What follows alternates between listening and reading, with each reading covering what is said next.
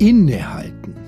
So heißt die Online-Plattform des St. Michaelsbund für alle Themen rund um Glaube und Spiritualität, auf der Sie auch immer die neueste Folge meines Podcasts Schießlers Woche finden können. Damit Sie in Zukunft keine Neuigkeiten und Tipps zum Innehalten verpassen, startet am Gründonnerstag unser neuer Innehalten Newsletter, für den Sie sich jetzt anmelden können. Einfach auf michaels.de slash innehalten klicken und mit dem neuen Innehalten Newsletter keine Trends zu Glaube und Spiritualität mehr verpassen.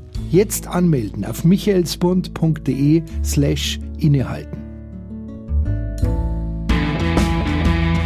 Schießlers Woche. Hier spricht der Pfarrer. Für uns Christen ist es die wichtigste Woche des Jahres, vom Palmsonntag bis zum Ostersonntag. Ich möchte auch meinen Podcast sehr gerne einmal dafür benutzen, bei aller Aktualität, die unsere Welt sonst bietet, den Blick auf diese Welt der Symbolik und die Botschaft dieser Woche zu lenken, dem letzten alle Ereignisse unseres Menschenlebens unterordnen. Da ist dieser Jesus, dem das Hosanna zugerufen wird, es überrascht uns einfach, weil es so ungewöhnlich ist, dass er diesmal so viel Wert auf das Äußere legt. Sonst macht er nie ein Aufheben zum seine Person. Sein Auftreten ist gewöhnlich extrem bescheiden und er verabscheut jeden Pomp. Aber jetzt, sein letzter Einzug nach Jerusalem, ist bis ins Detail geplant. Er ist sein eigener Protokollchef, Regisseur und Requisiteur in einem.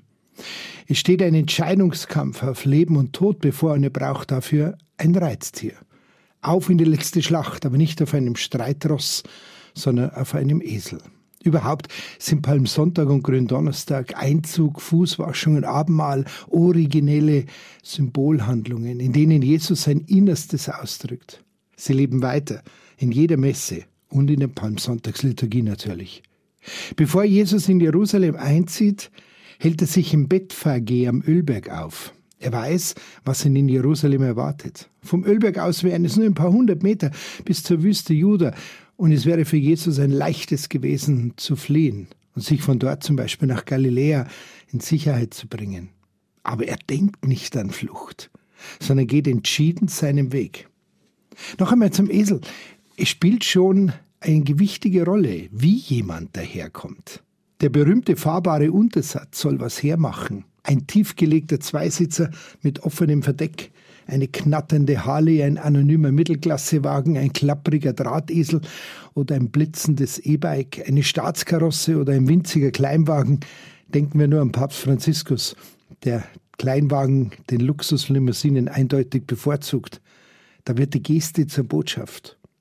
Was mich aber jetzt stutzig macht, sind die Begründungen für das Modell Esel. Die Jünger sollen den Esel losbinden, heißt es, denn der Herr braucht ihn. Dieser Jesus, der nie was beansprucht, braucht diesen Esel. Der Esel ist das treue Haustier, das die Lasten trägt und dem Menschen dienstbar ist. Den Menschen damals sind Esel nützlich, sogar unersetzlich, immer verfügbar, genügsam und unermüdlich tun sie ihren Dienst. Die Assoziation dumm wie ein Esel war zu biblischen Zeiten noch fremd. Den Esel losbinden will sagen, an sich trägt jeder Mensch in sich die Fähigkeit zu dienen, aber sie ist wie gebunden. Sie muss von den Fesseln der Ich-Sucht und des Misstrauens gelöst werden, damit sie sich entfalten kann. Die Jünger haben die Aufgabe, die Fähigkeit zum Dienen in den Menschen loszubinden. Jesus braucht unsere Mitarbeit, damit sein Friedensreich Raum greifen kann in dieser Welt. Der Herr braucht sie, heißt es. Unsere Fähigkeit braucht er, die anderen zu lieben und ihnen zu dienen. Solange der Esel gebunden ist, kann er sich nicht bewegen. Er braucht jemanden, der ihn losmacht, damit er seinen guten Dienst tun kann. Und ein Schuss Ironie steckt da auch noch drin. Alles, was Jesus auf Erden an der Schwelle zu seiner Passion noch benötigt, ist nur noch ein Esel. Kein Mensch kann ihm mehr helfen. Die Weichen sind gestellt. Aber seine innere Haltung ist fest. Vertrauen auf Gott und Hingabe an den Menschen bis zum Tod. Da braucht es nur noch einen Esel, der ihn an den Ort des Geschehens bringt. In allen Kulturen hatten die Könige das Recht und das Privileg, Hand- und Spanndienste zu verlangen, um von den Menschen Reittiere zu requirieren. Jesus leiht sich einen Esel aus, weil er ein König ist. Er hat das Recht dazu. Es steht ihm zu, dass sie ihm, dem wahren König, von den Menschen die Transportmittel, die er braucht, zur Verfügung gestellt werden. Reiten auf dem Esel, dem Lasttier der armen Leute, dem Tier des Friedens, für den Krieg ungeeignet, gemächlich und gemütlich, aber es ist eine Geste der Gewaltlosigkeit. Jesus solidarisiert sich mit den Armen wie mit diesem Esel. In südlichen Ländern wird berichtet, werden alte, gebrechliche Esel die Klippen hinuntergestoßen, wenn sie nicht mehr taugen. Oh, wie graut mir oft vor den Menschen. Noch etwas kommt hinzu. Der Esel gehört ihm nicht. Er ist nur ausgeliehen. Jesus ist kein Sympathisant der Mächtigen und Herrschenden, sondern ein Freund der Armen. Jeder römische Zenturier hätte nur ein müdes Lächeln für den Mann auf dem Esel gehabt und es für einen schlechten Witz gehalten, wenn einer sagt, dort reitet ein König. Auch der Mantel ist im alten Orient überlebenswichtig. Kleider sind Leben. Der Mantel darf dem Schuldner nie weggenommen werden. Es ist sein einziges Dach in der Kälte der Nacht, wenn er alles andere verloren hat. Wir erinnern uns an das Gebot der Feindesliebe. Selbst diesen Mantel, den man nie wegnehmen darf, soll der Liebende noch geben. Die Jünger legen als ihre Gewände, ihre Mäntel auf den Esel, damit Jesus darauf sitzen kann. Das heißt, sie stellen sich ihm mit ihrem ganzen Leben zur Verfügung. Sie haben verstanden, was Jesus braucht. Sie stimmen dieser völlig neuen Art von Messiastum zu. Auf dieser Grundlage baut er sein Friedensreich auf. Es kommt in dieser Woche nun das erste Ostern in einer Welt mit mehr als acht Milliarden Menschen. Mehr als die Hälfte von ihnen leben mittlerweile in Städten. Das ist eine unumkehrbare Epochenwende. Die Stadt ist der bevorzugte Ort, wo die Menschen zusammenleben. Es soll ein Ort der Anwesenheit Gottes sein.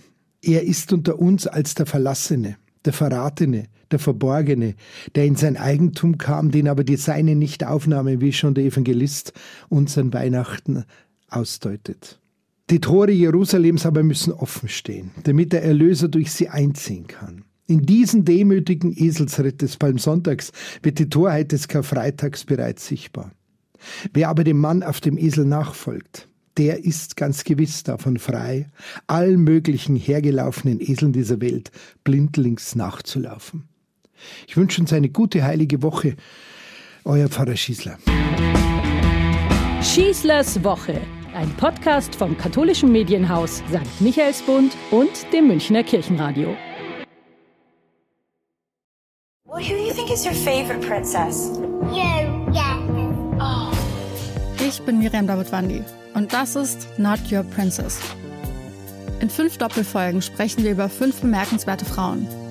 Wir erzählen von den entscheidenden Momenten im Leben dieser Frauen und darüber, ob und wie sie es geschafft haben, die Deutungshoheit über ihre Geschichte zurückzuerobern. I wouldn't be Serena if there wasn't Venus. Not Your Princess. Neue Folgen jeden Mittwoch exklusiv in der Podcast-App Podimo. Die könnt ihr 30 Tage lang kostenlos testen unter go.podimo.com slash princess.